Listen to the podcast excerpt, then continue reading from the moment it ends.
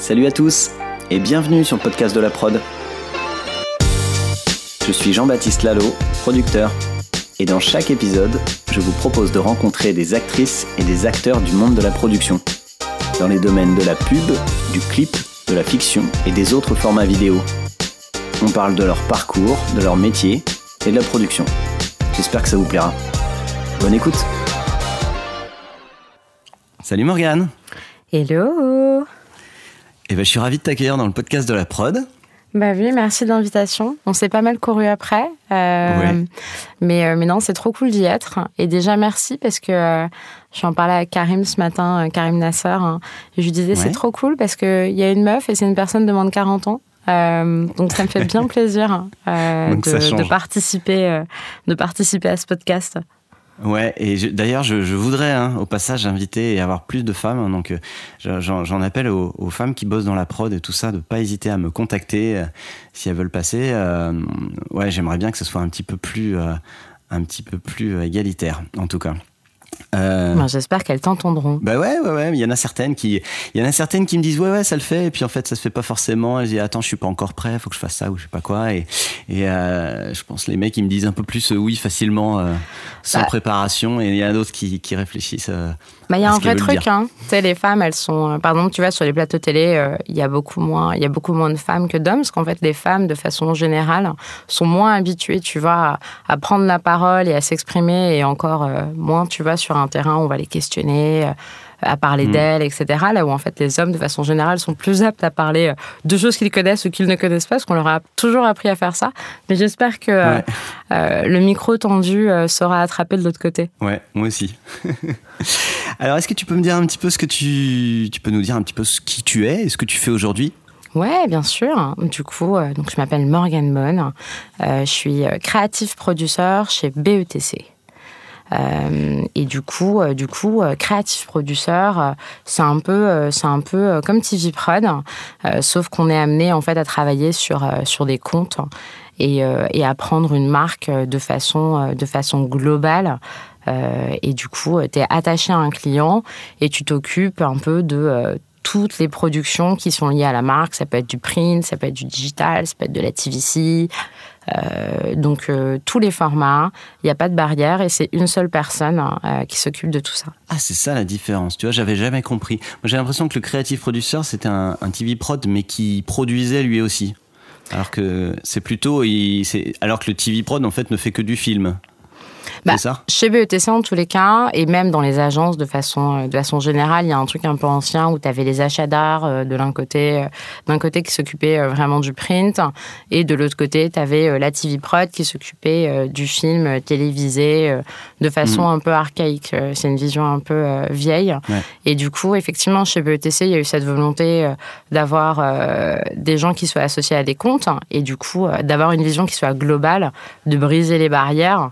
Et euh, et effectivement, c'est, euh, on en parlera par la suite, c'est un poste où tu es euh, beaucoup plus avec un directeur de création. Et comme tu es sur toute une marque, en fait, tu es vachement en amont de la création, vachement en amont des projets. Et, et c'est des postes où tu es, très dans les échanges sur la création, très aussi dans le conseil créatif, dans le conseil de fabrication. Et du coup, tu es plus avec les clients. Moi, je mm. sais que je parle vachement aux clients en direct. et euh, du coup, il y a moins de barrières quand tu es, es, sur un poste comme ça. D'accord. Et donc, toi, tu travailles pour un seul client? Moi, je travaille pour un seul client. Je travaille que pour Citroën. D'accord. Ok. D'accord, d'accord.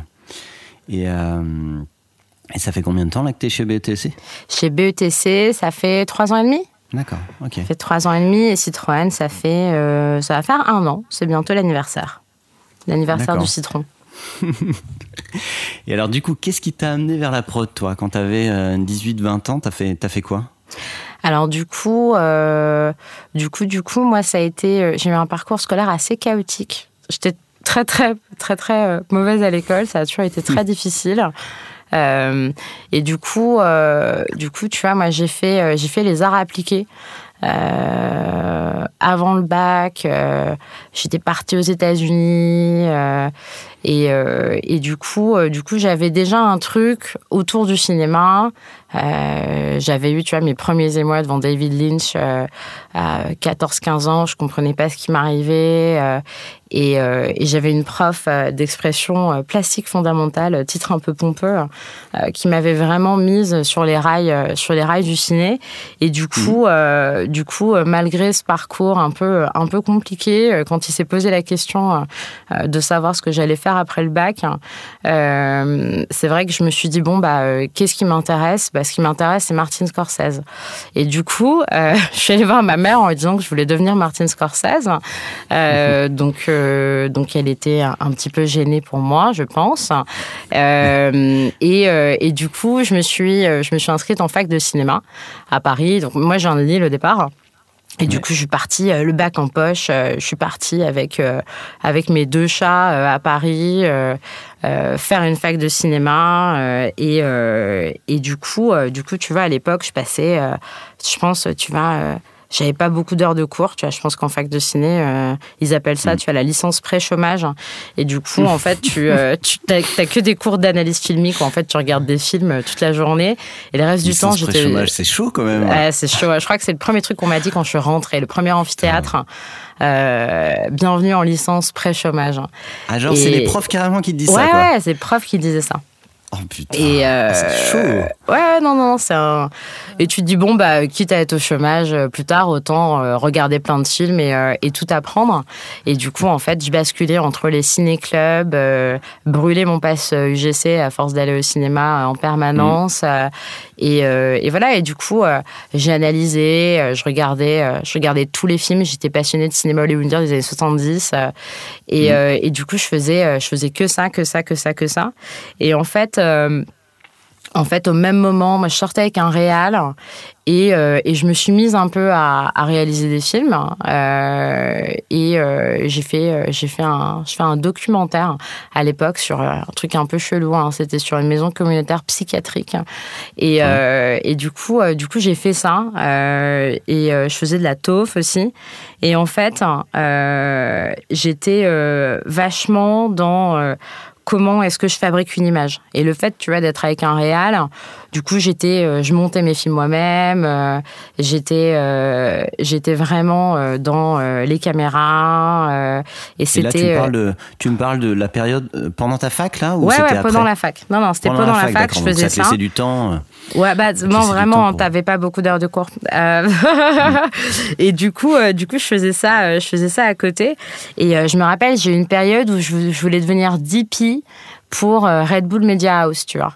Et du coup, euh, du coup, mon DP, tu, donc directeur de la photo, tu veux dire Ouais, ouais, ouais. Je voulais absolument faire ça, et du coup, euh, je me souviens, je leur envoyais des CV, et j'étais prête, tu vois, à partir en Autriche avec des moon boots, être dans des hélicoptères, à toucher des caméras, c'était mon truc.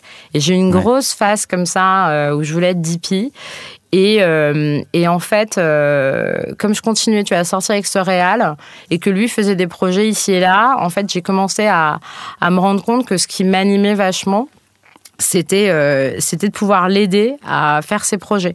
Et à côté, je pense que tu vois, j'avais une crainte, j'avais hyper peur, tu vois, de me planter, j'avais hyper peur qu'on regarde mes trucs. Et je pense que j'étais pas j'étais pas prête, tu vois, à être réal ou à être DP ou à être photographe, tout ce que tu veux. Et, et, en fait, assez naturellement, ouais, tu vois, je me suis dit, bah, en fait, accoucher des talents, c'est c'est peut-être ce qui me plaît. Et, et du coup, du coup, je suis passée, tu vois, de Martin Scorsese à Red Bull Media House en DP, euh, à vouloir euh, faire euh, du grand cinéma documentaire en prod. Et du coup, je voulais, je voulais produire La Marche de l'Empereur 2. Et, en hmm. fait, je, me souviens, j'avais harcelé Bonne Pioche pour qu'il me prenne en assistante de prod à l'époque. Ça n'a jamais marché. J'ai été très déçue. ils n'ont jamais, ils n'ont jamais répondu à toutes mes sollicitations. Et, et en fait, à l'époque, les écoles de prod, ça commençait à exister. Et, euh, et moi, du coup, j'ai fait l'INA. Euh, L'INA qui venait d'ouvrir, genre, je pense, un an avant, un master de prod. Et, euh, et du coup, j'ai fait cette école-là. Tu vois, c'était un concours, machin, nan, nan. Et, et du coup, j'ai appris, tu vois, à faire un devis, à faire des plannings, à comprendre mm. le financement d'un film. Et ça, dans ta licence cinéma, t'avais pas du tout vu ça? Bah, j'avais, j'avais de l'économie du cinéma. Mais c'était vraiment. Ah, rien, que le, rien, que le, titre de, du cours, franchement, ça donne pas envie. L'économie du cinéma. horrible. Ça a l'air hyper généraliste. C'était vraiment, c'était terrible. Euh, en plus, c'était le mardi soir à 21h. Donc, en fait, ah euh, c'était, euh, c'était vraiment complètement imbitable. Et normalement, on avait quand même de cette. De cette Juste avant d'aller sur ton master, là, ce côté licence, là, tu vois, donc tu as fait, as, fait, as fait une fac versus une école un peu plus technique, un peu plus appliquée. Tu t'étais posé la question, c'était une question de sous c'était Pourquoi tu fac Non, c'était pas, pas une question d'argent. Je pense que J'étais complètement perdue en fait quand j'ai fait quand j'ai mm. passé le bac. Je savais pas, euh, je je savais pas du tout où je pouvais aller. Je me sentais euh, un peu désabusée, tu vois. Donc euh, moi j'étais prête à aller à Sciences Po si en fait j'avais une école. Mm. Et c'est et c'est mes parents qui m'ont dit non mais qu'est-ce qui te plaît en fait? Et, et du coup du coup moi je connaissais pas la Fémis tout ça. Euh, J'en avais pas entendu parler. Donc, euh, donc tu vois, j'ai pris Paris 7, euh, Diderot, euh, école de cinéma. Euh, et, euh, et, en fait, quand il s'est posé la question de faire une école plus technique, moi, j'avais déjà basculé dans finalement, je veux plus être directrice de la photo, euh, je, veux, je veux faire de la prod. D'accord. Et donc, c'est à ce moment-là que tu as choisi d'aller dans un master de prod Exactement. C'est ça, d'accord. Et alors, c'est, il est bien ce master? Non, franchement, c'était canon. c'était canon parce que c'était, c'était lié, tu vois, donc c'est une école d'État. Donc, en fait, tu avais plein de producteurs qui étaient nos profs euh, qui étaient de la télé, du cinéma, euh, du documentaire. Donc mm. c'était euh, des personnalités complètement différentes et c'était hyper enrichissant et en fait tu pouvais faire plein de stages donc c'était chambé et, et en fait j'étais je pense que j'étais la seule à pas vouloir faire du cinéma. Tu vois là où en fait avant je voulais être réal du ciné quand en fait il s'est posé la question de faire de la prod, je voulais pas du tout faire de la prod de cinéma parce que pour moi je me disais que j'allais être l'assistante d'un producteur pendant 15 ans et en fait l'idée euh, juste à me déprimer complètement. Euh, et, du coup, je me suis dit, bah euh, non, non. Et puis de toute façon, tu veux faire la marche de l'empereur, donc il faut que tu fasses de la télé. Et, du coup, tu vois, j'ai fait mes premiers stages, je les ai faits, ouais, dans des boîtes de, dans des boîtes de documentaires, dans des, dans des agences de presse, et où tu vois, je bossais avec des journalistes, parce que, parce que tu vois, j'avais toujours ce truc technique, c'est-à-dire que je pouvais être en mode j'ai une idée et en même temps euh, je peux euh, je peux être avec le réal, euh, je peux toucher des caméras et je peux aller en montage et, et en même temps je peux essayer d'être un peu dans la prod et en fait je me suis fait chier comme un rat mort au final parce que hmm. la prod en télé documentaire en fait tu prends des billets de train beaucoup beaucoup de billets de train. Euh, et, euh, et l'économie en fait est assez souvent la même parce que les financements sont les mêmes sur les chaînes de télévision. Et du coup j'avais l'impression que je faisais un peu tout le temps le même film à 120 000 euros. Euh, et du coup du coup je, je m'ennuyais un peu et en fait et c'est quoi ce film, ce film à 120 000 euros? C'est quoi en gros comme bah type de docu, durée, nombre de jours de tournage, tout ça? Euh, bah, le nombre de jours de tournage, ça peut dépendre, mais typiquement, si tu prends un, si tu prends un 52 minutes hein, qui passe sur France 2 ou sur M6, euh, à l'époque, c'était, euh, c'était ces budgets-là. Euh, et en fait, tu avais, euh, avais, une partie du CNC qui était tout le temps la même, tu avais euh, le montant de la chaîne qui était tout le temps la même. Et du coup, du, coup, du coup, je me faisais chier, quoi. Et en fait, mm. quand tu es assistant, en fait, bah, je te dis, tu fais pas, tu fais pas les rendez-vous au CNC, c'est pas toi qui vas te bagarrer pour vendre un truc. Et même pas sur les tournages bah non, parce qu'en fait, sur les tournages, quand t'es euh, quand es sur des petits trucs en docu, ouais, quand t'es quand es en docu ou en télé, en fait, c'est souvent le journaliste qui part tout seul. Euh, et, euh, et, du coup, il est tout seul avec sa cam. Euh, et du coup, du coup, c'est un petit peu, c'est un petit peu rasoir. Même dans ces prix-là, ah, tu vois, je pensais bah qu'à 120 000 balles, tu avais quand même une équipe avec un ingé son, un régisseur, quoi. Bah, en fait, souvent, tu vas avoir, c'était des JRI, tu vois. Donc les gars avaient leur, ils avaient leur cam, ils partaient avec leur ingé son, tu vois, et c'était tout. ils avaient un fixeur, tu vois, qui calait les choses pour eux. Et puis, tu avais Morgan Bone qui prenait les billets de train. Et en fait, et en fait c'était très peu intéressant. Qui faisait le plus relou du truc, quoi. Exactement. Le plus relou du projet, c'était toi. Ouais. Donc, du coup, du coup, j'ai pas fait ça longtemps. J'ai pas fait ça longtemps. Et en fait, à l'époque, j'avais un pote à moi qui était parti bosser dans une agence à Londres et qui m'avait dit non, mais essaye la, la pub. c'est des fous, faut que tu essayes, au moins ça bouge. Et, et du coup, du coup j'ai fait, j'ai fait mon. J'ai commencé à bosser dans une boîte de prod en pub à ce moment-là, tu vois, donc chez Quad, mmh. Fighting Fish à l'époque. Et, et, là, en fait, tu vois, j'ai j'ai surkiffé parce qu'en fait, je faisais un métier par jour. Euh, c'est-à-dire que euh, je, je, pouvais faire de la régie, j'avais un talkie-walkie, donc en fait j'ai l'impression d'être la reine du monde. Euh, et le matin, tu vois, le matin on me demandait de fabriquer des, des petites statues en 3D pour Just Dance. L'après-midi j'étais avec mon talkie-walkie en train de bloquer le pont de Bercy. et puis après il fallait que je fasse des croque-monsieur. Et puis après il fallait que je jette des paillettes sous la caméra parce qu'en fait on n'avait pas de SFX. Et puis à 21h il fallait trouver du pain poilane parce que l'égérie elle était pas contente et machin. Et en fait c'était c'était tout le temps des tournages. C'était tout le temps euh, une énergie, tu vois, qui était dingue. Et moi, j'étais, euh, j'étais refaite. J'ai fait ça quelques mois, tu vois, et ça a été. Euh, ça a été hyper. Comment t'as fait justement pour, pour passer de, de, cette prod de, documentaire télé à une prod de pub C'était pas compliqué la transition? Bah non, pas du tout. Enfin, pour trouver, hein, je veux dire, comment est-ce que tu as trouvé je, pense aux gens qui se diraient que c'est difficile de rentrer dans une prod de, de, de pub. Bah non, parce qu'ils cherchaient, ils cherchaient des assistants. Euh, ils cherchaient des assistants et en fait, tu vois, je suis rentrée euh, assistante euh, moins moins et en fait, je passais mon temps, tu vois, à écouter euh, toutes les conversations de tous les producteurs parce que quoi, c'est assez gros quand même. Et, et du coup, dès que j'entendais un mini truc, j'essayais absolument, tu vois, de mettre le grappin dessus. donc, je les entendais galérer sur un décor et du coup, je sautais sur l'occasion. et je rêvais d'être en PPM à l'époque, tu vois, j'étais folle. C'était le Graal. donc, les... PPM, donc les, les réunions interminables de, de, de préparation de, des, projets, quoi. Les trucs Exactement. qui sont trop longs. Exactement. Donc tu, vois, à l'époque. Ouais, j'ai fait ça et après, euh, et après, je me suis retrouvée, euh, je me suis fait rappeler par tous mes petits copains de l'école euh, qui étaient devenus, qui étaient devenus réal, réal un petit pouille et qui commençaient en fait, et mm. qui eux avaient vu que j'avais fait de la prod et en fait, je suis tombée dans un sombre moment de ma carrière qui a duré très peu de temps, heureusement, où en fait, je, je, devais produire et, et dire produire entre guillemets des clips de rappeurs euh, de Marseille. Donc ça, c'était une faste période. Euh, donc euh, j'ai mis beaucoup de ressources à faire disparaître tous ces éléments d'Internet. N'essayez pas de chercher, ça n'existe plus. pourquoi pourquoi c'était une mauvaise période? Ah, Mais non, mais c'était parce que c'était des, c'était des rappeurs avec des, avec des tatouages tribaux sur les épaules, avec mm. une vision de la femme, tu vois, qui était catastrophique. Mais, mais après, c'était hyper marrant c'était hyper marrant parce que tu avais 800 euros et qu'il fallait faire un clip. Euh, et du coup, tu faisais euh, tous les métiers du monde. J'avais même pas assez de thunes pour me payer un talkie-walkie. Euh, mais, mais voilà, j'étais avec euh, j'étais avec le j'étais avec le DP euh, j'étais enfin s'il y avait un DP tu vois. Euh, ça c'était le Steadicammer tes potes de, de, de, promo hein, c'est ça c'est ça mais en fait souvent les réals c'était mes potes de promo.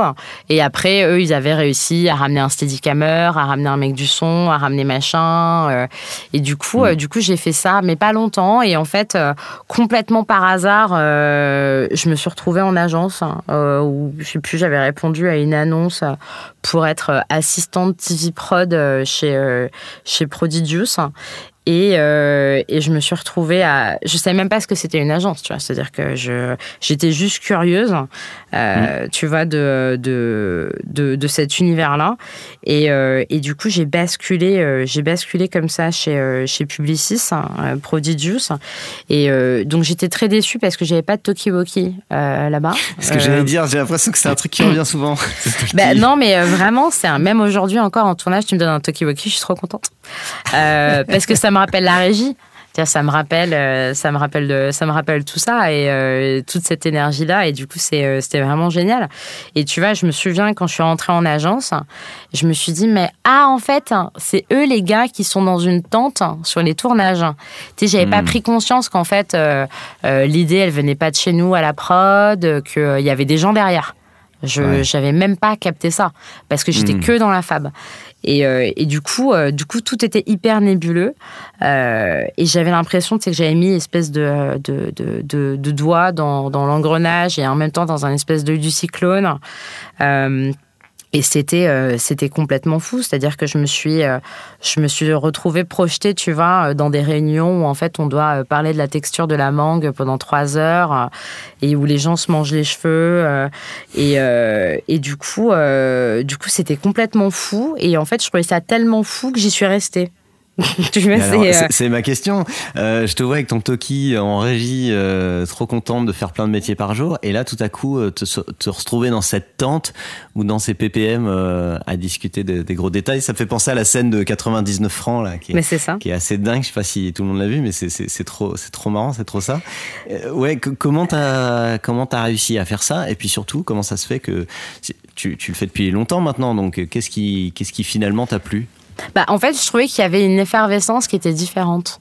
Euh, mmh. en agence euh, et en fait ça m'a euh, ça m'a animé direct ça m'a intrigué et en fait ce qui s'est passé c'est que assez rapidement j'ai basculé sur Marcel et, euh, et, là, en fait, on avait, on avait deux jeunes réals en fait en interne, euh, mmh. Yacine Saadi et Edouard Le Squarneck à l'époque, euh, qui aujourd'hui sont euh, représentés par des boîtes de production et, euh, et mmh. qui sont vraiment canons. Et, et, du coup, tu vas, du coup, je les ai rencontrés. Et en fait, à ce moment-là, je me suis dit, euh, putain, mais en fait, il faut leur faire faire des films, euh, euh, il faut il faut qu'on bosse avec eux. Et, et du coup, Pascal Nessim m'a laissé faire ça, c'est-à-dire que je lui ai dit, bah moi, je veux bien me produire pour toi, je veux bien me produire en interne avec avec les deux ozos, et on va essayer de faire des trucs cool, même si on a 10 francs. Et 10 euros à l'époque, c'était il n'y a pas si longtemps que ça. et en fait, tout d'un coup, tu vois, je suis redevenue euh, responsable SFX, euh, make-up artiste, euh, dire prod. J'ai eu de nouveau eu des Tokiwoki. Et du coup, c'était de nouveau cool. Et en fait, il fallait trouver des solutions. Euh, j'avais les mains dans le cambouis.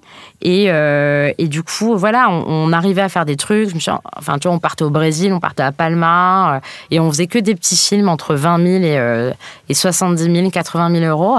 Mais, mmh. mais c'était leur premier film. Et en fait, on ne on savait pas du tout ce qu'on faisait. Euh, on, était, on était hyper junior, mais en fait, bah, on nous a laissé faire. Et comme on nous a laissé faire, on nous a laissé tout créer. Euh, et euh, c'était la, la, posture de Marcel aussi, tu vois, à l'époque. Hein. que du coup, du coup, pour moi, c'était génial. Hmm. C'était vraiment génial de faire ça. Donc, du coup, un, petit début de, de, prod interne. Exactement. mais plutôt de prod tout court, parce que ouais, tu étais vraiment productrice et à la fois sur tous les tournages, si je comprends bien. Ouais. Et, et vous étiez, même, même sur. donc, c'est. je sais pas si c'est encore le cas, ça, sur ces budgets-là donc ils sont faibles entre guillemets pour des agences de pub. Est-ce que tu es encore euh, complètement libre de faire ce que tu veux? J'ai l'impression que c'est même un film à ce prix-là maintenant, tu, tu c'est pas aussi libre, non? En 2022, tu veux dire? Ouais. Bah non, carrément pas. À l'époque, euh, à l'époque, enfin tu vois, c'était pas non plus il y a 20 ans. Hein. Euh, mm. C'était il y a plus un peu moins de 10 ans. Euh, effectivement, c'était tellement, c'était tellement nouveau que que du coup, moi ma posture, c'était de l'expérimentation et surtout ma posture, c'était de dire bon bah les gars, on a 20 000 balles, on va pas faire de PPM, ou alors on fait une réunion, mais en fait on valide pas la couleur de la cravate, et puis en fait bah on va faire ça. Et euh, faites-nous confiance, euh, on va savoir fabriquer un film, même si des fois on savait pas du tout ce qu'on faisait. Hein. Mmh. Euh, mais voilà, il n'y a pas d'argent, donc on revient avec le film et il est fini. Mmh. Et j'exagère un peu, mais mais en fait c'était comme ça, c'était comme ça qu'on le faisait, c'est-à-dire qu'il n'y avait pas le choix. Tu vois, il n'y avait pas le choix. Donc, en fait, on ne pouvait pas sortir le film à l'extérieur parce que, tu vois, tous les producteurs m'auraient rayonné. Et tu vois, j'ai des producteurs qui sont foutus de ma gueule. Tu vois, j'ai déjà Quand passé tu dis sortir le film à l'extérieur, c'est demander à une prod de, de, produire pour vous. Hein. Ouais, bien sûr. Moi, j'ai eu mm. des coups de fil désagréables, tu vois, où j'ai essayé de sortir des films à l'extérieur en disant, bon, bah voilà, euh, euh, l'histoire c'est ça, je veux faire bosser Montréal, Edouard, et en fait, j'ai ça comme budget. Et en fait, euh, on m'a rayonné. Et ah parce qu'en plus, tu, tu, avais le réal. Ouais, j'avais le réal. Tu allais plutôt les chercher sur de la prod exé, quoi j'allais chercher sur la prod exé et en fait je leur disais bah voilà moi j'ai ce talent que j'adore il y a ce mec j'y crois je le vois faire ça, ça, ça et ça. Là, on a un script, un peu comme tu aurais un créatif en agence qui veut à un moment donné essayer la réal, tu vois, ça arrive de plus mm. en plus. Et du coup, je leur disais, bah voilà, est-ce qu'on peut produire le film ensemble? Et des fois, des fois, ça passait. J'ai eu des prods, tu vois, qui m'ont aidé à faire ça. Euh, à l'époque, euh, qui, euh, qui les ont soutenus, qui leur ont vraiment apporté un cadre et, une vraie structure. Et, une expérience aussi, tu vois, parce que nous, on avait tous, on avait tous 20 ans plus plus, et du coup, mm. du coup, forcément, tu vois, ça passait pas à tous les coups. mais, mais on était un peu dans une espèce d'urgence. On avait une semaine et demie pour faire des films, et de toute façon, il fallait craquer une solution. Et comme en fait, il n'y avait pas le choix, ben, en fait, les commerciaux nous laissaient y aller, les clients nous laissaient y aller, et en fait, on, s'en sortait, quoi. D'accord. Mais ouais, ça, ça, ça, me surprend que. Alors, je comprends que des grosses prods qui représentent des réals et tout ça, et pas envie que tu les appelles en disant j'ai déjà le réal, euh, potentiellement je vais faire la post-prod de mon côté, mais euh, aide-moi sur le reste. Mais par contre, des prods de, taille plus intermédiaire ou plus nouvelle, tu vois, je serais. Euh, je sais pas si, si aujourd'hui ça passerait mieux si ça serait plus euh, possible ou pas, mais euh, j'ai l'impression que tu aurais des gens qui pourraient t'accompagner, quoi. Je pense qu'aujourd'hui, j'aurais des gens qui m'accompagneraient. Je pense que je les connaissais peut-être pas à l'époque non plus. Euh, j'avais pas le même réseau, j'avais pas non plus la même approche. Euh, parce que j'étais euh, voilà, tu vois, j'étais une jeune productrice euh, et que j'étais j'étais dans l'urgence de la fabrication. Aujourd'hui, je pense que tu vois, je te mettrais un cadre au niveau des clients, je te choisirais exactement le bon partenaire en mettant toutes les conditions qui font que c'est acceptable parce que tilali tilali tilala et du coup ça se passerait évidemment différemment. Parce que tu as des films à 50 000 euros, j'en ai fait. J'en ai fait avec mm. Soldats, j'en ai fait avec plein de prods, et où en fait on a mis ensemble un cadre qui faisait que ça roulait. Euh, mm. À l'époque, j'avais ce truc de euh, il y a Montréal. Euh, et, du coup, tu vois, c'était un petit peu, c'était un petit peu bizarre. Et de l'autre côté, tu avais Prodigious, tu vois, qui prenait de plus en plus de place. Euh, mm. Et du coup, euh, du coup, tu vois, moi, j'ai dû être éloignée un peu par la force des choses, de plus en plus, tu vois, des, des productions extérieures. Et, et, à la fin, je sais que c'était Prodigious, tu vois, qui produisait les réals que j'avais chez Marcel. D'accord. Mais toi, t'étais pas Prodigious si Non. Tu l'étais. bah, au ah, début, j'étais TV Prod Prodigious et après, je suis passée prod chez Marcel. D'accord. D'accord. Et ensuite, il s'est. Euh, donc, tu, as fait ces films-là, où tu as beaucoup de produits toi-même, en, débrouillant comme ça. Et, euh, et, ça, a duré, ça a duré combien de temps, ça? Ça a duré quelques mois. Euh, pas très longtemps. Je pense, que, je pense que ça a duré un an. Et, et en fait, un matin, un matin, il y a Julien Sanson qui m'a appelé. Euh, mhm. qui était euh, qui venait d'être euh, d'être débarqué chez CLM et qui se noyait un petit peu parce qu'il était tout seul et qu'il fallait qu'il monte un service de prod. Et en fait, on a mangé des tartines un matin et en fait, on, on s'est tout de suite kiffé. Et, et, du coup, je suis partie du jour au lendemain chez CLM. Euh, euh, et, Julien, en fait, tu vois, il m'a donné les clés. Euh, il m'a dit, bah vas-y, tu te débrouilles. C'est un peu comme le roller coaster, mais sans les mains. et, ça a été un énorme coup de foudre parce que Julien, il était, il était désorganisé, il était impertinent. et moi, j'étais un rayon de soleil, j'étais hyper organisé. Donc, en fait, on était un espèce de match made in heaven. Et, et, euh, et, du coup, on s'est vraiment trouvé. Et, euh, Julien, que, que, que j'ai, pour ceux qui font pas le rapprochement, que j'ai eu dans l'épisode 8 euh, de, du podcast. Exactement. J'ai reçu aussi et qui m'a raconté toutes ces histoires de poissons panés avec Luc Besson. Exactement. donc, ouais, donc, là, c'est pas les poissons panés, c'est les tartines, mais il y a eu une, une, scène un peu similaire pour monter un truc tous les deux. Ouais, bah oui. Et en fait, Julien, Julien, il a été, il a été vraiment euh, déterminant parce qu'en fait, il m'a appris, le truc qu'il m'a appris, Julien, c'était qu'il fallait jamais venir voir les gens avec des problèmes. Et euh, il m'a dit, si tu vas voir les gens, il faut que tu aies des solutions. Et, euh, et, en fait, Julien, il détestait les TV prod. Et euh, parce que tu vois, il avait été lui-même producteur, euh, dire prod, euh, en prod, et du coup, il avait une image de la TV prod hein, qui était vraiment catastrophique. Et c'est un peu le problème de ce poste, hein, tu vois, qui a, qui a un peu mauvaise réputation, malheureusement. Et, mm. et, comme il détestait les TV prod et que moi, il m'adorait, tu vois, j'avais une espèce de chemin pour créer une autre vision de mon job. Mm. Donc, et puis, il me faisait confiance. Il me disait, bah, t'y vas. Vous connaissiez comment? Bah, il a entendu parler de moi. Il a entendu parler de moi, on se connaissait pas, il m'a appelé. Euh, on s'est vu le lendemain, euh, on s'est dit bah vas-y, euh, vas-y go, on se lance, il on fait un quand même chercher une TV prod du coup. Ouais, mais il savait hmm. que j'avais un profil qui était différent. Hmm. Il savait que je venais de la prod. Il savait que je jetais des paillettes sous la caméra hmm. en effets spéciaux. Il savait que, mm.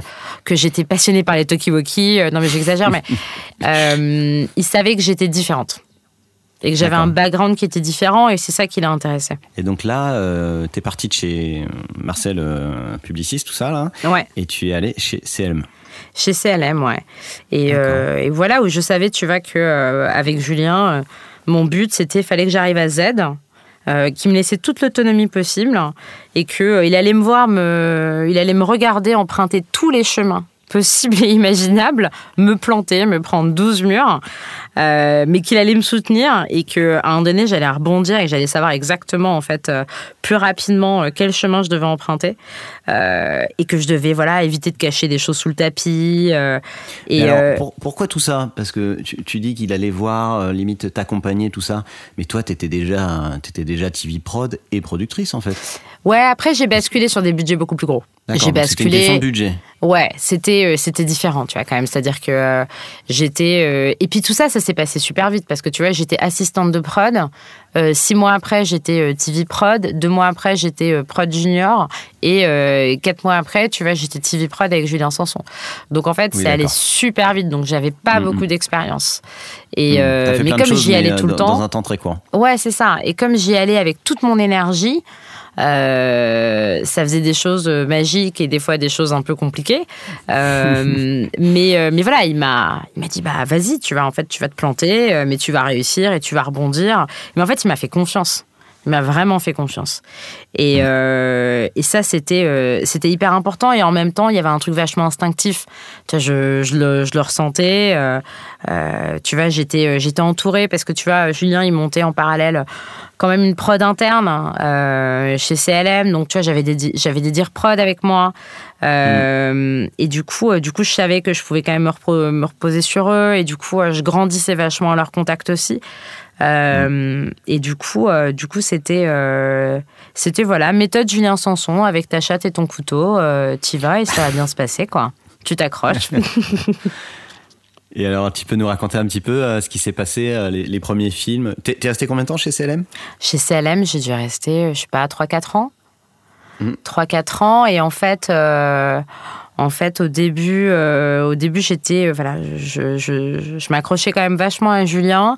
Et en mmh. fait, après, j'ai mieux compris comment fonctionnaient les agences.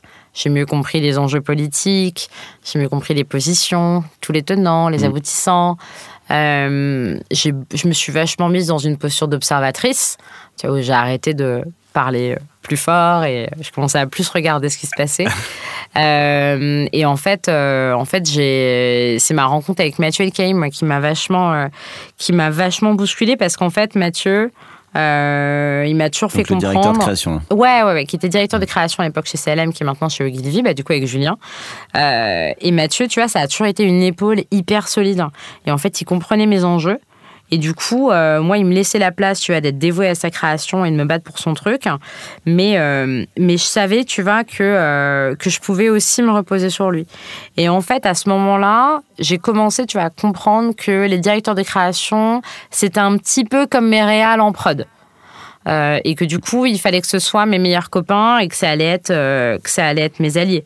Et du coup, je, tu vois, je commençais à comprendre leur dualité, leur complexité. Euh, et, et, du coup, Mathieu, il m'a poussé, tu vois, à, à toujours faire un pas de côté. Et en fait, ce qui était hyper intéressant avec lui, c'est que, euh, euh, tu vois, Mathieu, il disait, je sais plus exactement quel était l'exemple, mais lui, il détestait l'algorithme de Netflix, qui faisait des recommandations euh, par rapport à ce que tu avais regardé. Et du coup, euh, il m'a fait comprendre qu'en fait, un film, bah, t'as surtout pas envie euh, que la personne qui, qui, qui, fait ton film, en fait, elle ait déjà fait le même film.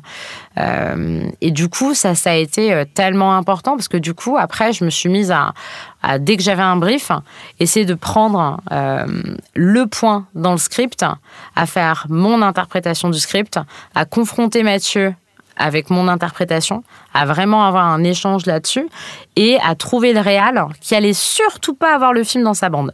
Et du coup, hmm. euh, tu vois, par exemple, euh, à l'époque, je me souviens, je bossais sur Pédigré, tu vois, donc ça n'a pas l'air du tout sexy comme ça.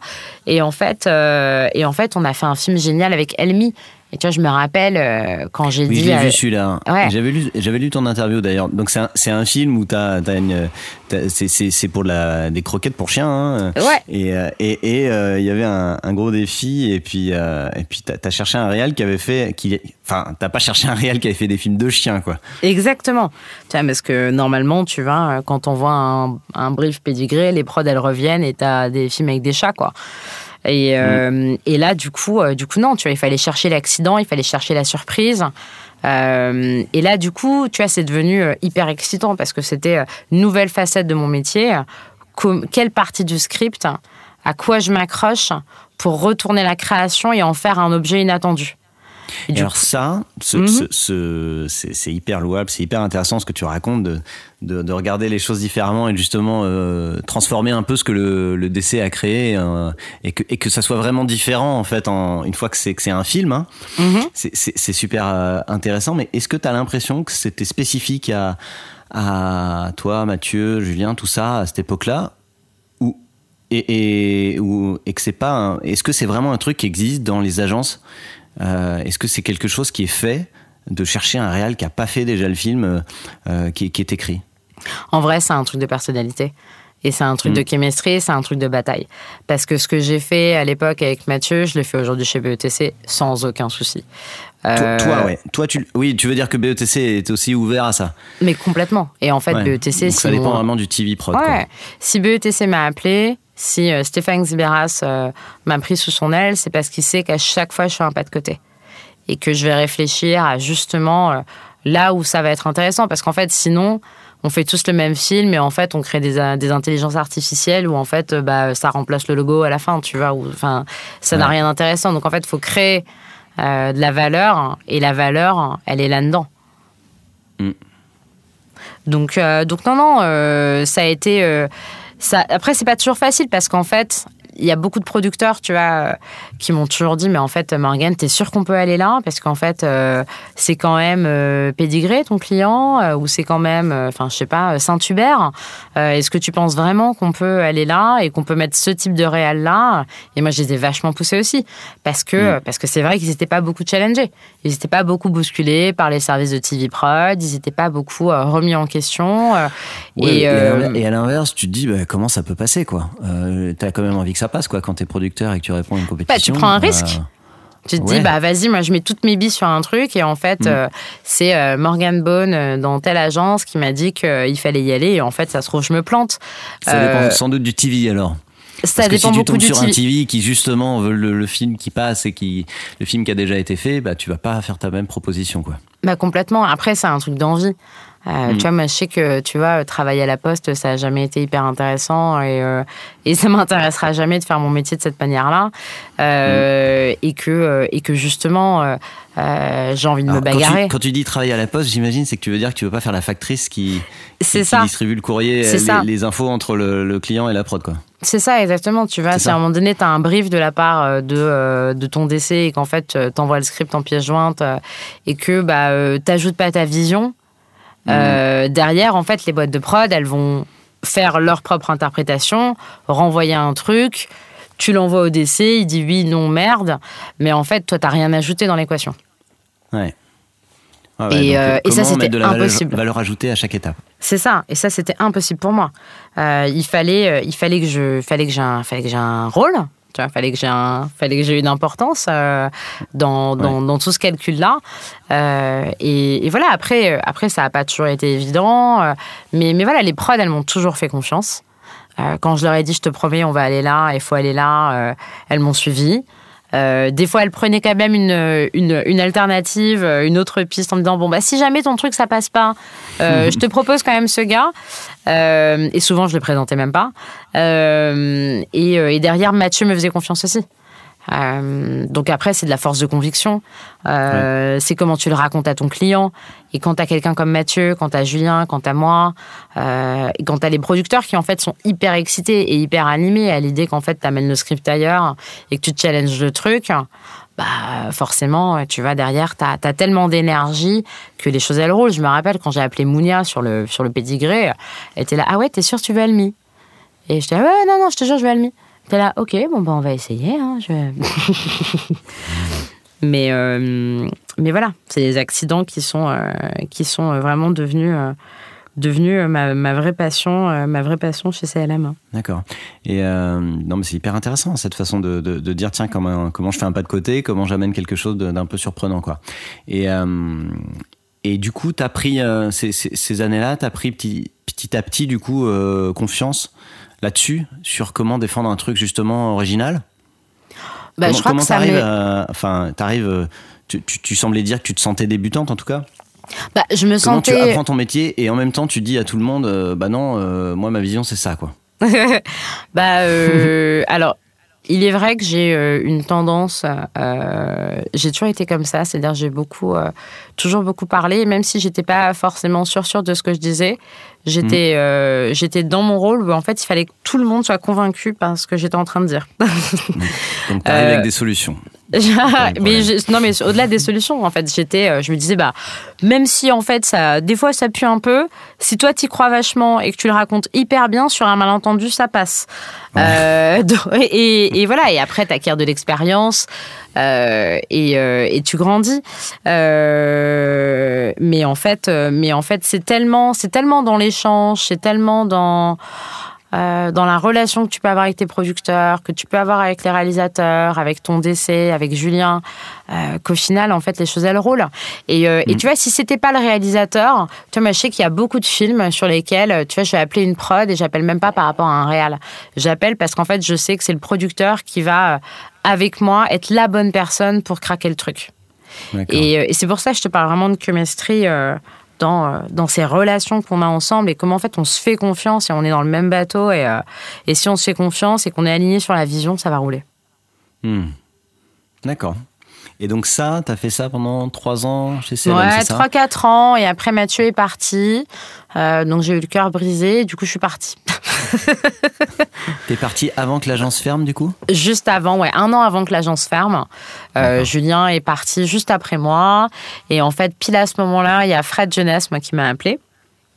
Hmm. Et euh, qui, euh, qui lui avait pris, qui avait pris, je sais plus quel était le, le poste exact, parce qu'on a, on a beaucoup de noms assez pompeux dans, dans, les agences, sur les patrons de la production. mais voilà, on s'est rencontré avec Fred, on n'a pas mangé de tartines. Euh, mais on a vite pris une bière et, euh, et en fait on s'est on s'est on s'est kiffé direct parce que Fred il venait de la prod, il avait entendu parler de moi. Pareil, c'est des producteurs qui lui avaient parlé de moi je pense. Euh, et il a vu que pareil en fait j'étais pas j'étais pas que TV prod, que je challengeais les machins, que que j'avais un background de prod et que du coup j'avais une une vision. C'est-à-dire que euh, tu vois, tu montres un, tu montes un script. Au-delà de savoir faire un ballpark, j'arrivais à comprendre comment on le fabrique de façon vraiment concrète. Quand je traduis un peu, hein, estimation de devis euh, rapide. À la masse, ouais. Mm. Exactement. Et tu disais, au-delà de faire un, du coup, j'ai pas entendu la fin. Bah, pardon. Euh, je te disais, bah, du coup. Au-delà de faire un ballpark, tu faisais quoi? Bah, j'étais capable, tu vois, de, de, comprendre vraiment quelle était euh, la vision de la fabrication d'un film, comment tu designais en fait, quelle était une approche. Et euh, ça, je l'avais, euh, je l'avais acquis avec Julien, tu vois, qui m'avait vraiment mis les mains dans le cambouis sur comment on fait vraiment un devis, commenter mm. un peu dire prod et, et du coup du coup c'était hyper important pour Fred parce que il fallait qu'il fallait qu'il bouge aussi les lignes de son service de TV prod et du coup pareil tu vois Fred il m'a donné les clés un peu de la même manière que, que Julien Sanson et euh, il m'a il m'a fait débarquer, il m'a donné euh, il m'a donné le film euh, Babybel. J'aime pas dire il m'a donné, mais il m'a il m'a mis sur le brief hein, du film mmh. Babybel que j'ai fini par faire avec Hervé de Crécy. Et, et, tu vois, mais je me souviens, je, je, reviens un petit peu en arrière, mais je suis arrivée chez BETC et je crois que le premier jour, j'ai rencontré Guillaume Rebaud et en fait, j'ai essayé de le convaincre de venir faire du MMA avec moi. Euh, et ça n'a pas marché. C'est un, créateur, hein, c'est ça C'est un directeur des créations, ouais. Mmh. Et, euh, et, en fait, euh, et en fait, de là est née une incroyable amitié et une incroyable histoire, histoire d'amour au travail où on s'est plus jamais quitté avec Guillaume. Parce, ah que, parce que de la même manière que j'avais une relation hyper forte avec Mathieu, où vraiment, je, tu vois, c'était le, mentor et je suivais son chemin, je suivais la lumière de Mathieu. Je, tu vois, avec, avec Guillaume, c'était assez différent comme relation, mais, mais voilà, on savait que tous les deux, on allait devenir un binôme et que euh, et qu'on pouvait compter l'un sur l'autre, hein. euh, peu importe, tu vois, euh, si le bateau coule, si le bateau sombre, c'était c'était c'était vraiment notre notre ligne et ça allait toujours, hein. ça allait toujours chez chez BETC, tu vois. Et, du coup, les, les, films que lui écrivait, c'était toi qui les pro, qui les bah, TV hum, produisait, je sais pas comment on dit. Ouais, TV produisait, ouais. À l'époque, tu vois, Guillaume, il était sur, il était sur Ferrero, donc j'ai fait un peu de Ferrero avec lui. Euh, on mhm. s'est bien marré. Tu vois, on a fait des films Kinder Bueno, on a bien rigolé. Euh, et, euh, et, après, on s'est un petit peu séparés. Euh, pas parce qu'on s'aimait pas, mais parce que tu vois, Xibé m'a mis sur d'autres sujets, euh, donc notamment sur le film avec Hervé de Crécy, euh, sur le Babybel. Et, et voilà, ah, Babybel, c'est le gros gros film là que j'ai vu avec beaucoup de, de, VFX pendant le confinement. Exactement, le ah film du confinement. Tu, disais, tu dis Babybel comme ça, du coup je me dis oui, bon, un film de bouffe. Mais non, c'était un, un énorme truc. C'est le film Babybel. Ah ouais, je le mettrai dans les, dans les descriptions, hein, que, que, les gens puissent voir. Oui, c'est un, un, énorme film. Ouais, mais carrément. Mais en fait, Babybel, c'est un peu mon 99 francs. C'est-à-dire que, c'est-à-dire ah que je l'ai fait. Euh, bah, c'est exhibé en directeur des créations et avec euh, Stéphane Schwartz aussi et, euh, et, et, Alex et Julien en créa. Et en fait, c'était surréaliste ce film parce qu'en fait, je pense que je pense qu'on était les seuls à savoir ce qu'on faisait. Je pense que les clients, ils n'ont jamais vraiment compris qu'on allait faire ce, ah ce, genre de film. Mais ils euh, et en fait, euh, et en fait, ils nous ont suivis euh, par par l'impulsion de par l'impulsion de Gucci tu vois, par, son énergie. mais ça a été ça a été complètement fou. Tu vois, Babybel, Babybel, tu vois, on l'a lancé, on est parti, on l'a shooté à Bangkok, on est revenu trois jours avant le confinement, et du coup, tout le film a été fait en confinement. Mais genre le hmm. premier confinement hardcore où en fait on était tous dans notre chambre et en fait on savait pas encore faire des films en post-prod euh, en full remote et machin. Et ça a été, euh, ça a été hyper dur parce que euh, déjà la vente de ce film a été très compliquée. la prod a pas été évidente parce qu'on n'avait pas beaucoup de temps. On avait de l'argent mais pas assez. et après derrière la post-prod, oui, ça a été. Tu vois, moi j'avais toute la post-prod qui était chez Platige en Pologne et j'avais mon directeur de création qui était à 4 rues de chez moi à Paris dans le même arrondissement, mais on pouvait pas se voir. J'avais Hervé mmh. de Crécy qui avait le Covid en Suisse. Euh, non, il n'était pas en Suisse à l'époque, mais voilà, enfin toi qui étais loin et qui avait le Covid. Euh, et on était tous dispatchés. Et en fait, il fallait faire un film, tu vois, produit en Pologne avec des clients aux États-Unis. Euh, et je crois qu'on avait, je crois qu'on avait un mois et demi de post-prod, enfin ridicule, alors que tout se faisait en post-prod. Et sur un client qui n'a jamais fait un truc comme ça. Euh, jamais ils ont fait un film aussi ambitieux, aussi lourd, aussi, euh, aussi créatif. Tu vois, c'était vraiment différent, Babybel, mm. tu vois, par rapport à ce qu'ils faisaient avant. Tu vois, avant, c'était quand même des bouts de fromage en stop motion qui avaient des capes en cire. Euh, mm. Donc là, on était sur un autre niveau. Euh, tu vois, c'est en mode, ouais, film d'action à l'américaine. Et, et c'était, et c'était tellement, c'était tellement dingue. Et je pense que, je pense que tu vois, je pense qu'on a perdu des cheveux tu vois, sur ce film, littéralement. Hein, euh. Mais euh, et je me souviens, tu vois, je pense qu'avec Stéphane, on a fait une dépression postpartum après le film à la livraison. Euh, comme si on ah avait accouché, on avait accouché et en fait, on s'est, on avait l'impression, tu vois, que qu'on n'allait plus jamais vivre d'émotions intenses, que hmm. que en fait, bah le meilleur était passé et et c'était hyper dur. C'était hyper dur. Énorme, énorme baby blues, euh, énorme baby blues à ce moment-là. Et en même temps, bah voilà, expérience avec un décès, euh, tu vois, absolument euh, exceptionnel, hyper brillant et, et, vraiment main dans la main. Je pense que tu vois, si, si mon décès à ce moment-là, Stéphane Schwartz, n'avait pas été mon binôme, on serait mort. Euh, parce que tu vois, je pense qu'on passait 12 heures au téléphone par jour alors qu'on était à trois rues euh, l'un de l'autre, euh, à se fader les clients dans la journée, les deux heures de call avec les commerciaux le matin pour prendre les retours clients de la veille, les quatre heures de débrief avec Platige et avec Hervé de Crécy. Enfin, c'était vraiment c'était vraiment délirant dans, dans, tous les sens dans tous les sens du terme et en même temps tu vois, ce qui est génial dans les films comme, comme Babybel et, euh, et même comme Coca-Cola, tu vois, que j'ai fait avec Daniel Wolf euh, l'année dernière, euh, c'est que c'est un challenge créatif. En même temps, c'est tellement un challenge en prod que, que du coup, c'est trop galvanisant, quoi. Tu vois, j'ai l'impression qu'il y a un truc comme ça chez BETC, où je suis devenue T'es la prod de l'extrême, t'es euh, coucou Morgane, euh, on a un méga bousin, voilà, bisous, on t'aime. Euh, et, à chaque fois, ça passe et on s'en sort. Mais, mais ça me fait me dire qu'il faudrait presque avoir un award de la prod galère. Ah ouais, mais ça c'est ouais, c'est dur à c'est dur à juger parce que tu le sais pas en fait. Ouais, tu le sais pas, mais c'est trop triste. mais, qu'est-ce qui, alors qu'est-ce qui fait que avec le recul là, qu'est-ce qui fait qu'un que le Babybel il était si compliqué hormis le confinement euh, c'était parce que c'était le délai là le un mois, un mois et demi un mois et demi ça paraît super court pour faire une post prod aussi lourde. Comment ils font enfin comment vous avez fait pour euh, pour faire rentrer ça euh, dans un mois et demi? Alors ce qui a été compliqué au-delà de, au-delà des délais, je sais plus si c'était un mois et demi, sauf c'est des mois, je sais plus, tu vois, mais je sais pas, non, regarde, tu vois, je l'ai, je l'ai shooté en mars, j'ai shooté mi-mars, tu vois, euh, on est rentré au confinement et je l'ai livré euh, début mai, tu vois. Euh, donc, donc bah, non, non, ça a été bien, bien sport. Mais non, ce qui a été hyper dur, c'est que on a fait faire un film aux clients qu'ils attendaient pas. Ouais, donc c'était ça le plus compliqué à gérer. C'était pas tellement la fabrication du film, c'était plutôt la. la... Bah, la fab, elle était lourde. la fab, elle était lourde. Et en vrai, si t'es pas métal en orgain, tu meurs moi, je me souviens que euh, euh, Hervé, euh, et encore, tu en avais de la chance d'avoir un mec comme Hervé de Crécy, tu vois, qui, qui, qui sait juste fabriquer des images en post-production. Enfin, tu vois, il vient de là quand même, le mec. Mm. Si tu avais juste un réal qui fait du live et qui tout d'un coup se retrouve dans un peu de post-prod, je pense qu'on serait mort. Et, et, Hervé, tu vois, je me souviens qu'on se faisait des, des screens, enfin des frames par frame de chaque plan du film.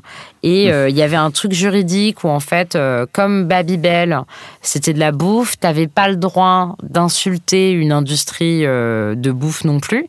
parce que tu vois, on pourrait se faire défoncer aux États-Unis. Et, et du coup, par exemple, dans chaque plan, il y a la même quantité d'éléments sucrés que d'éléments salés. Euh, donc ça, toi, tu le vois pas quand tu regardes le film. Mais du coup, ça veut dire que moi, je me faisais des frames à frame sur mon iPad, tu vois, tous les matins, et je calculais le nombre de parts de pizza, la proportion des cupcakes avec les chips, euh, puis ah bah là non, il y a une saucisse en trop. Euh, et du coup, ça c'est l'ARPP version américaine qui, qui, valide ce genre de truc, tu veux dire? C'est les, ouais, ouais, c'est le légal américain, ouais. Et il y a ah, ça, euh, tu vois, qu'est-ce qu'on a eu euh, On a eu un problème avec PETA parce qu'en fait, on écrasait un chat avec un donut, euh, même, alors que c'était un chat en gélatine, hein, bien sûr. mais du coup, du coup, tu vois, il a fallu de refaire les choses parce qu'en fait, il fallait pas faire comprendre qu'on voulait tuer les animaux. Mais PETA, il, voit le film pendant que c'est construit Bah, en fait, on a, on a les avocats qui consultent. ah ouais, donc les avocats, pendant la post-prod, ils, ouais, demandent à PETA... ouais, bah en fait, il y avait tel tellement de crainte côté client. Euh, parce qu'effectivement, c'est touchy, c'est-à-dire que tu es une marque de fromage et tu dis euh, mangez-moi plutôt que des chips. Enfin, à un moment donné, mm. euh, tu vois, vous êtes gentils, les gars, tu vois. Donc pour eux, c'était tellement risqué, c'était tellement touchy qu'ils avaient une armée d'avocats euh, qui euh, tous les jours me lançait des trucs, mais euh, c'était du délire. Et ça ne s'arrêtait jamais.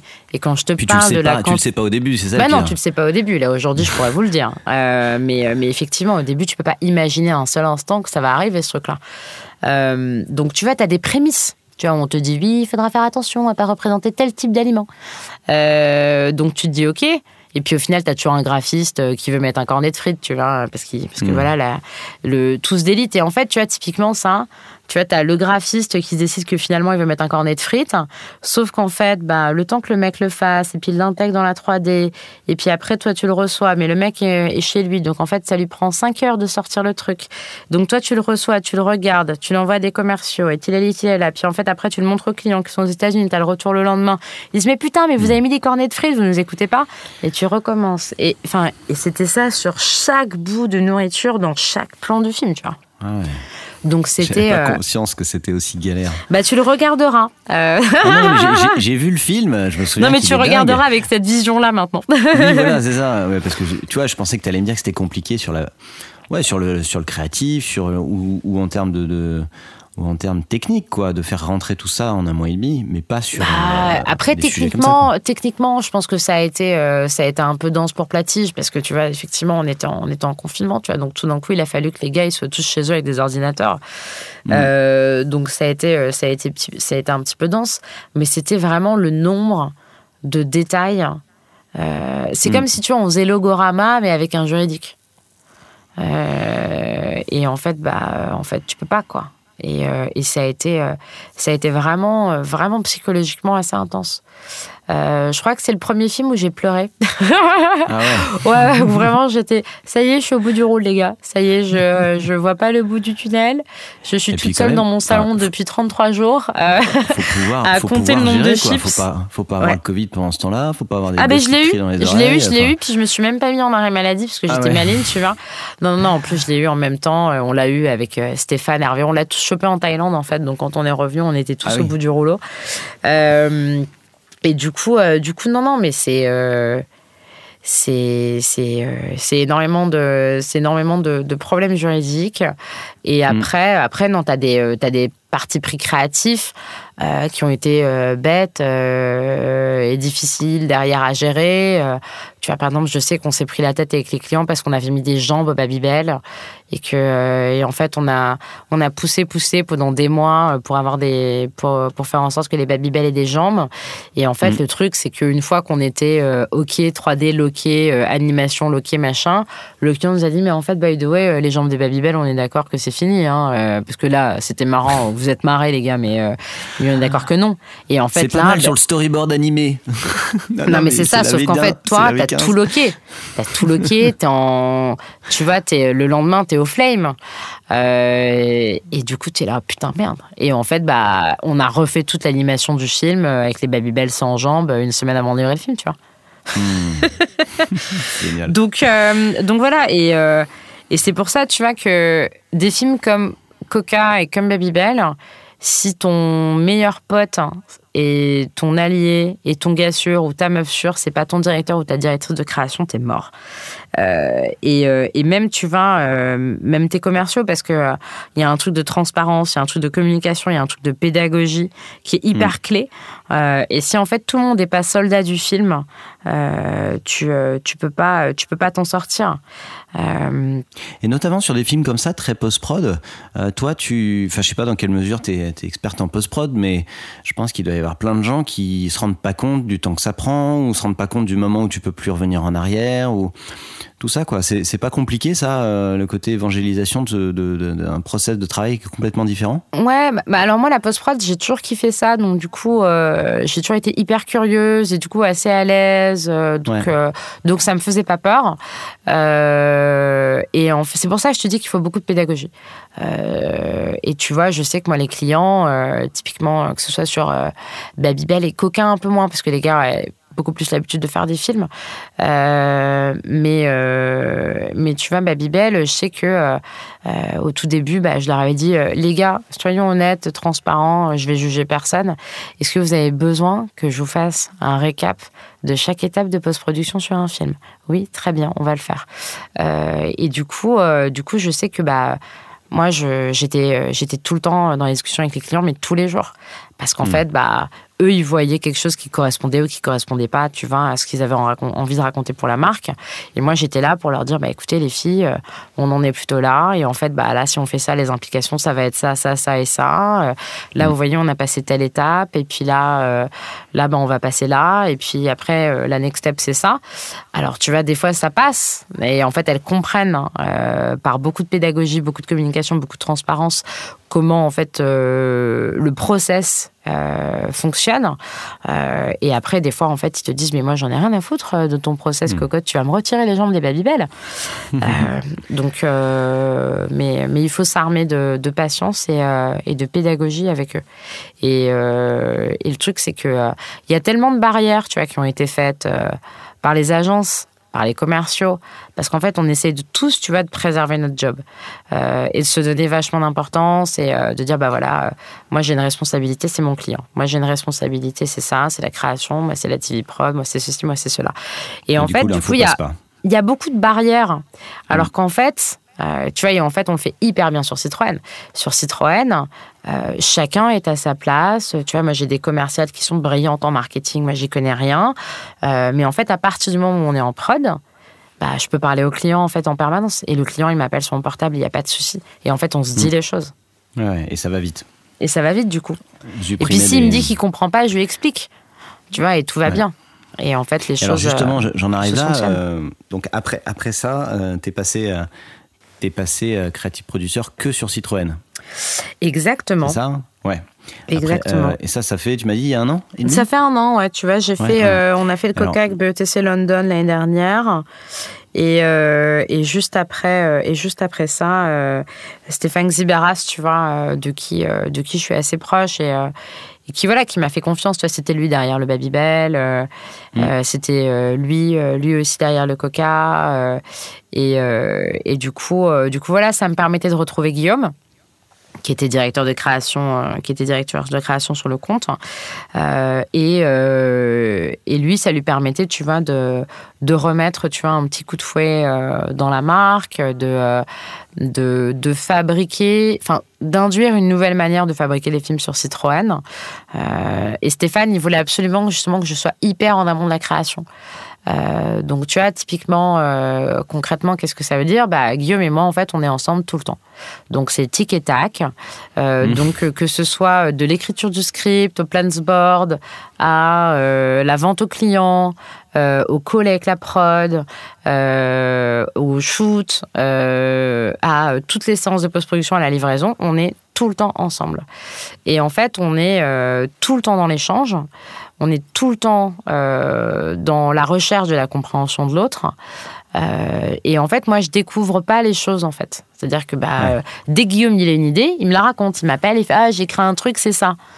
Et, euh, et, du coup, tu as d'un côté la vision de la marque qui est géniale parce qu'en fait, quand, euh, quand tu bosses comme une marque sur Citroën et que euh, tu es responsable de toute la fabrication, de tous les prints, de tout le digital, de toute la TVC et, que, et que du coup, tu es en train d'essayer de changer un petit peu le tone and style de la marque, moi, créativement, enfin tu vois, en termes de, de, réflexion sur la cinématographie, ce que ça veut dire sur la musique.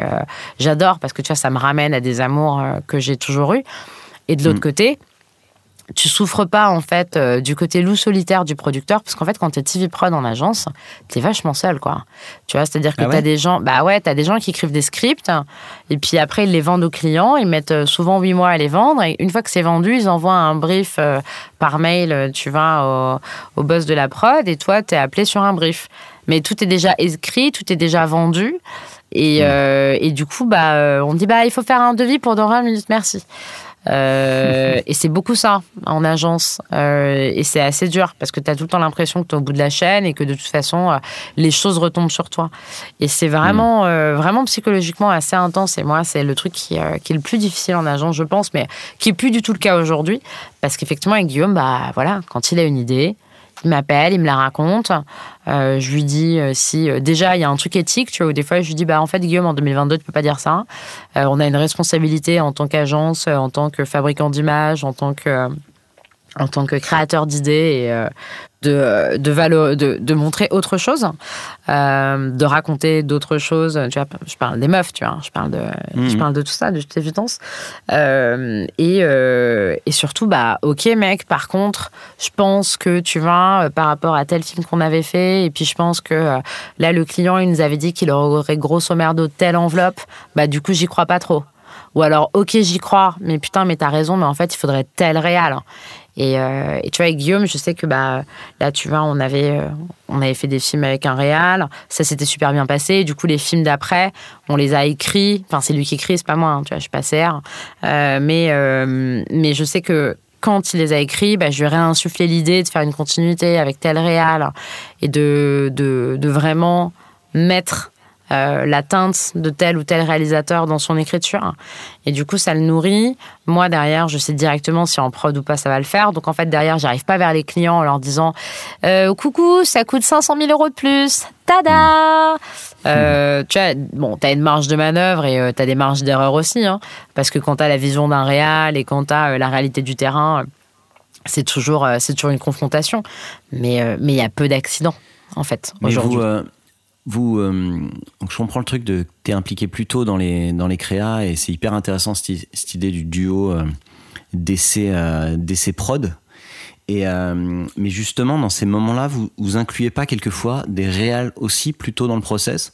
Genre, tu parlais des huit mois pour vendre l'idée. Est-ce que impliquer un discuter avec un ou deux réals euh, huit mois avant, euh, plutôt que, que, ça se fait aujourd'hui, tu vois? Est-ce que c'est pas intéressant d'avoir euh, d'avoir une vision, enfin, de cette partie-là aussi Alors, je pense que sur certains sujets, ça peut être intéressant. et tu vois, je pense plus à des choses que j'avais fait chez CLM où, où c'était tellement particulier, c'était une écriture tellement, tellement différente que du coup, on impliquait en parallèle euh, des discussions avec les clients. Maintenant, euh, dans l'industrie automobile, je te recommande pas de faire ça parce que parce qu'en fait, les choses se font et se défont. Euh, surtout hmm. avec ce qui, avec le Covid, avec l'impact que ça peut avoir sur l'industrie automobile, la disponibilité des voitures. Il y a hmm. beaucoup de choses qui changent. Et ce que va faire une marque, une autre marque de voiture. Du coup, ça va avoir une implication sur ce que toi tu fais. Et du coup, bah, il y a beaucoup, il y a un gros cimetière des idées. Et du coup, si je me mets à impliquer des prods et des réals euh, dans mon truc, bah, en fait, ils vont craquer, les gars, quoi. Ils vont craquer. tu parlais de, tu parlais tout à l'heure de, de ce que tu peux dire en 2022 ou pas dire. Justement, ça, ça me faisait ma transition sur un, truc dont je voulais parler. J'ai entendu une série de podcasts. Euh, Rugir les Lyonnes, ouais. et dans lequel je crois que tu es intervenu. Ah, mais c'est moi la voix en fait. C'est toi la voix. Est-ce que, est que, tu peux nous en parler un petit peu et euh, qu'on puisse en parler pour euh, en profiter pour promouvoir un peu le truc? Ah bah oui, je m'attendais pas du tout à ça, tu vois. Peut-être que pour que tu y réfléchisses, j'ai notamment écouté un, un épisode que j'ai trouvé trop, trop bien. Euh, sur, euh, je crois que c'est un genre un, vieux producteur qui appelle une jeune TV prod et qui euh, et qui lui dit qu'en gros, si elle fait pas ce qu'il ce qu'il voudrait, si elle fait pas passer sa, sa boîte, il, il, qu'est-ce qu'il lui qu'est-ce qu'il lui il le menace de quoi, de, de qu'elle pourra plus bosser quoi. En gros. et cet épisode m'a un peu m'a un peu marqué quoi. Avec il y a plein de punchlines qui je suis sûr que tu as dû entendre toi-même. Est-ce que tu peux nous tu peux nous en parler un peu? Ouais, carrément. Euh, bon, ça me met un peu d'émotion parce que euh, parce que parce que c'est un petit peu euh, c'est un petit peu lourd et ces sujets sont, sont toujours un petit peu difficiles parce qu'on se parle de d'histoires de femmes, mm. des femmes qui ont vécu ça. C'est-à-dire que tout ce qui a pu exister dans Rugir, tout ce qui a pu tout ce qui a pu être raconté, ce sont des choses que des femmes nous ont racontées. ah d'accord, c'est basé que sur des. C'est basé que, sur, des, choses réelles. Euh, donc, euh, donc tu vois, moi par exemple, bah, j'ai pas de souci à faire mon coming out. Moi, il y a plein de choses dans l'épisode du que tu viens de citer qui sont des choses qui m'ont, qui me sont arrivées, euh, des choses qui m'ont été adressées. donc, donc du coup, c'est. c'est ouf, hein c'est la gorge un peu lourde et un peu nouée. Excuse-moi, je, non, mais il n'y a pas de souci. Franchement, j'encourage vraiment les gens à aller écouter au, moins cet épisode-là ou, d'autres, parce que tu as des trucs qui sont, euh, qui sont, ouais, qui sont, qui sont, qui sont un peu hallucinants, quoi. Et euh, enfin, c'est, euh, il y a des et puis savoir que c'est que du, que du vrai, c'est assez. C'est que du vrai. Et ce podcast, tu vois, c'est marrant parce que on l'a créé pendant le confinement. Mm. où moi je sais que moi, j'étais hyper intéressée par le podcast, euh, par l'idée, euh, par l'idée d'écrire un podcast. Euh, j'adore l'écriture, tu vois. Donc, donc c'était un truc et en même temps, on recevait beaucoup de témoignages. on a toujours eu beaucoup de témoignages hyper lourds, hyper compliqués, hyper intenses. Et je pense que tu vois, il y a pas mal de séances de psychothérapie pour se remettre de, des choses que tu peux entendre en fait de, de, ce que les femmes ont pu vivre en fait dans les agences. Mm. Je suis désolée, hein, parce que c'est euh, c'est euh, c'est intense. Euh, et du coup, tu vois, ce podcast, on l'a créé, on l'a créé pendant le confinement, ce moment où en fait on était toutes. Bah moi, j'étais dans mon Babybel en même temps, tu vois, donc je faisais ça la nuit. Et, et, en fait, on était toutes un peu toutes seules. Et c'était un moment, un moment de se retrouver. Et effectivement, on a fait une première saison et on en a fait, je crois que celui, l'épisode, l'épisode dont tu fais référence, c'est la saison 2. Euh, où, euh, où, vraiment le regard était porté sur... Euh, c'était sur des personnages masculines. Donc la première saison était sur des femmes qui racontaient des expériences avec, enfin dans une certaine entreprise, c'était sur une seule et même entreprise, et, la seconde saison était sur ces hommes. et je pense que cette série, tu vois, de podcast, elle a fait elle a fait beaucoup de bien. Moi, je sais que j'ai pas mal d'hommes, en fait, en réalité, qui m'ont appelé. Quand ah Rugir est sorti, bah déjà, il y a beaucoup de gens qui ont reconnu ma voix. Euh, euh, et, qui m'ont écrit, qui m'ont dit, mais c'est pas toi, la voix de l'intro, euh, hmm. cette voix grave, un peu. et j'ai dit, si, si, c'est moi. Et, et, du coup, du coup, moi, j'ai eu beaucoup d'hommes qui m'ont appelé et qui m'ont dit, mais en fait, merci, parce qu'en fait, ça a été un putain d'électrochoc. Et en ah fait, j'ai été ce mec-là. J'ai été. Ah J'ai été ce mec, en fait, qui a euh, fait prendre de la cocaïne à une meuf. Euh, pas, pas que c'était lui dans l'épisode, mais en fait, hmm. c'est des choses que ils avaient en fait fait dans leur life, qu'ils avaient, qu'ils avaient juste intégré comme étant naturel dans leur vie. j'ai été, voilà, j'ai eu un comportement de merde avec mon assistante, j'ai été un décès de merde avec telle personne. Et, et ça, ça a été le plus fort.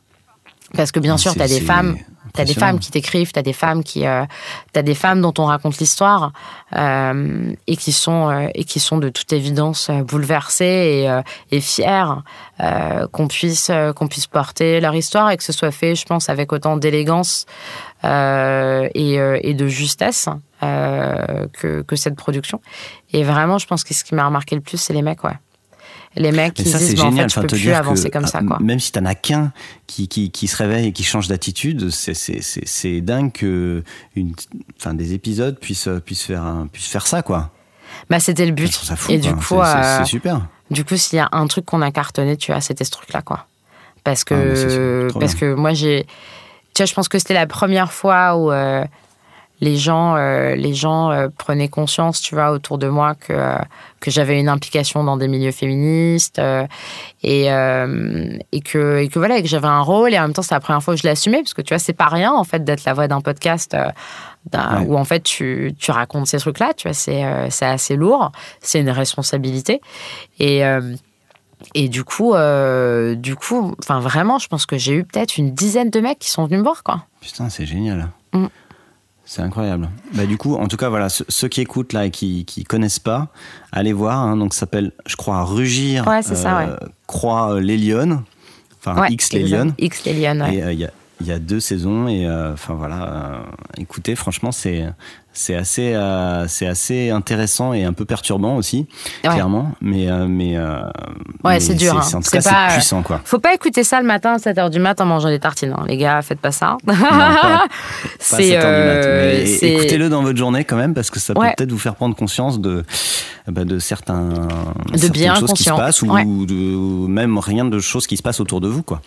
Donc c'est, c'est, hyper intéressant. Et, et, et ça me fait ça me fait penser à tout ce qu'il y a avec euh, Balance euh, ton agency là que tu dois connaître aussi qui, bien sûr. qui, qui, a un succès euh, qui a un succès énorme je sais pas comment c'est comment c'est pris en agence ce est-ce que, est que dans les agences, tout le monde suit ce compte-là et il y a juste les gens qui sont dans les directions qui, qui, à qui ça plaît pas ou ça, ça se passe comment? Je pense que ça dépend des agences. Hein. Euh, je pense que BETC, c'est un peu dur pour moi de te dire l'intérieur parce qu'en fait, c'est très grand. Donc du coup, tu as moins un rapport de tu es à côté de tout le monde en permanence et du coup tu, sais, exactement ce que l'autre machin etc. Après euh, après tu vois euh, je pense que je pense que ce qui s'est passé avec BT a été nécessaire a été a été révélateur et a mis le micro euh, dans, la, dans la gueule des gens de façon très différente euh, de ce qu'avaient fait les Liliane. Euh, et, et, en fait, ça, ça a vraiment marqué un, un changement qui est pour moi assez difficile. C'est-à-dire qu'aujourd'hui, aujourd'hui, j'ai l'impression qu'en fait, on veut tous tout brûler. Et, et c'est triste. Hein. C'est hyper triste. Et ça, pour moi, ça renvoie une image, tu vois, de nos agences qui est vraiment, qui est vraiment malheureuse. Euh, et, euh, C'est-à-dire que tu trouves que, que l'angle, il est mauvais, tu veux dire?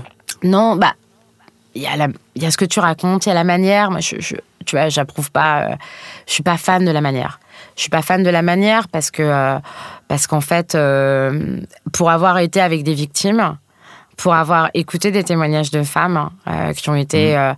harcelées, agressées, violées par des hommes en fait dans les agences de publicité. Je peux dire que si t'es pas accompagné par des meufs qui ont elles-mêmes été formées aux violences psychologiques, euh, aux violences que les femmes peuvent subir et comment en fait tu peux ingérer et prendre cette douleur et cette violence et derrière les accompagner vers de la reconstruction, euh, en fait ça le fait pas. Et si euh, tu n'as pas ce travail d'accompagnement en fait avec les avec toutes les victimes qui parlent à BTA parce que toute enfin je remets jamais en cause une seule parole hein, c'est pas du tout ça que je suis en train de dire. J'ai un souci sur euh, comment tu accompagnes ces femmes là et comment tu reconstruis. Ce que je trouvais super tu que ça balance ça balance un peu trop enfin ça balance sans accompagner c'est ça qui te c'est ça. Je pense qu'il y a un truc sur l'accompagnement qui est important. Et, euh, et surtout le vrai souci que j'ai c'est que ça n'amène pas à une construction euh, ce que je trouvais intéressant dans le projet des Lyon, c'était que, bah voilà, en fait, à un moment donné, euh, on avait envie de construire. On avait envie, tu vois, on a fait l'état des Lyon avec la ACC. Euh, on avait envie que, que les agences soient plus saines. Tu vois, on n'a jamais dit qu'il fallait tout brûler. On avait envie que voilà, les talents puissent, de nouveaux talents puissent émerger, que de nouvelles voix puissent arriver. et en fait, en fait, BTA, ça a tout brûlé. PTA, ça, ça, ça n'a pas amené un chemin de construction avec les agences et c'est ça qui est regrettable aujourd'hui. Hmm, d'accord. Ok. Et euh, et si on repasse sur des choses un petit peu positives, plus positives, hein, je suis désolé, je t'ai emmené sur des. Mais après, enfin, on, voilà, on parle de tout ça, mais en même temps, euh, c'est hyper important. Et puis, si ça peut permettre euh, un tout petit peu de faire connaître euh, cette série de podcasts, Carrément. Moi, je sais même plus comment j'ai découvert, mais c'est, enfin, je pense que c'est, c'est, quand même important. C'est cool que tu nous en parles. si on passe sur des choses un petit peu plus justement, bah, des, des, des, conseils que tu aurais justement sur des sur euh, bah, des jeunes filles ou des jeunes hommes hein, euh, qui auraient envie de commencer dans, dans, dans, la prod, dans la réal ou des choses comme ça. Euh, qu'est-ce que hum, il y a plein de gens qui rêvent de ces métiers sans trop savoir comment les les, les aborder. Euh, T'as des, as des, conseils que tu, que tu donnes aux, gens qui t'en demandent comme ça, qui ont ces âges-là? Euh, Ouais, ouais, bah j'ai pas mal, tu vois, de jeunes réals qui me parlent, qui m'écrivent sur Instagram, euh, mmh. euh, qui viennent me parler, euh, ou des jeunes, des, jeunes, tu vois, qui veulent faire de la production. moi, ce que je leur dis, c'est nourrissez vos cerveaux. et, ayez envie de voir des milliards de choses et regardez, regardez tout ce qui se fait. Apprenez, soyez curieux, allez voir toutes les expos photos que vous pouvez, allez rencontrer le plus de personnes que vous pouvez, allez là, euh, allez à Arles, allez, euh, là-bas, c'est hyper intéressant, rencontrer des gens. Euh, et faites plein de stages, allez sur des plateaux, essayez plein de métiers différents. C'est hyper important d'essayer des métiers différents. C'est hyper important quand tu veux faire de la prod, que tu veux faire, que tu veux faire de la prod en, en agence ou que tu veux devenir producteur de cinéma, faites de la régie, les gars, quoi faites de la régie, en fait, ça va tellement vous donner une vision de comment on fabrique les choses que c'est mm. essentiel. Et, euh, euh, et, voilà, il y, a des, euh, y a des jeunes producteurs, trouvez-vous des poulains. Trouvez-vous des jeunes talents que vous allez accompagner, que vous allez pouvoir faire accoucher, qui, qui vont être en fait votre, votre binôme à vous. Mm. D'accord. Cool. Et alors, tu parlais photo justement? Ouais. Je, crois que tu m'as dit que tu, tu étais photographe et que tu préparais une expo. Tu, oui. peux, tu peux nous en dire un petit mot avant qu'on se, avant qu'on se quitte? Ouais, carrément. Alors du coup, euh, du coup, Morgan Bone, photographe aussi, à ses heures perdues. euh, mais tu vois la photo, la photo, tu vois, ouais, quart d'heure promo. La photo, j'y suis revenue, tu vois, parce que bon, là, tu vois, j'ai quitté mes amours. Hein, je suis jamais devenue DOP pour Red Bull, hein, les gars. Euh, et, euh, et en fait, Scorsese non plus. Martin Scorsese non plus, voilà. non, et en fait, tu vois, c'est un réal avec qui j'ai bossé en, en avril, qui, euh, qui m'a dit sur le shoot, parce que j'arrêtais pas de le prendre en photo, et je, voilà, il m'a dit, euh, il est venu me voir, il m'a dit, mais en fait, tu fais des photos de ouf, meuf. J'ai regardé ton Insta, c'est canon ce que tu fais, euh, qu'est-ce que tu fous, quoi? Pourquoi t'es prod Et du coup, j'étais là, euh, ok. Euh, et en fait, je suis rentrée. Euh, merci. Bon, il est, après, il est brillant, donc ça m'a touché. Tu vois, quelqu'un de brillant trouve que mes photos sont cool, sont cool. Et, et, en fait, je suis rentrée à Paris et, et en fait, j'ai récupéré mon appareil photo, tu vois, qui était en réparation depuis un an. Et, et, en fait, je suis partie, je suis partie à Bali au mois d'avril, avril-mai. Je suis partie trois semaines toute seule à Bali.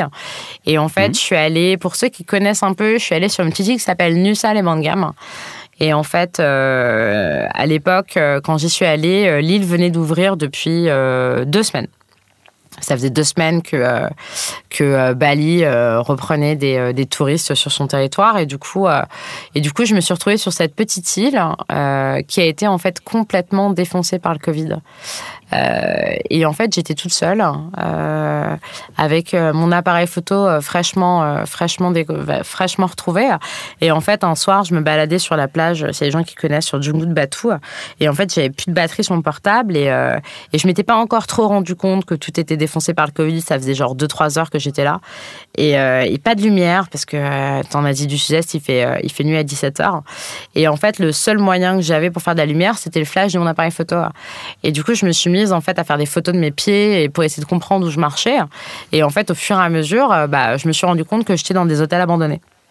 Et du coup, je me suis dit, hmm. waouh Et du coup, j'y suis retournée le lendemain et le surlendemain et le surlendemain et tous les jours. Et en fait, j'ai fait une série de photos euh, sur euh, l'impact du Covid hein, euh, à Nussal et Bangam.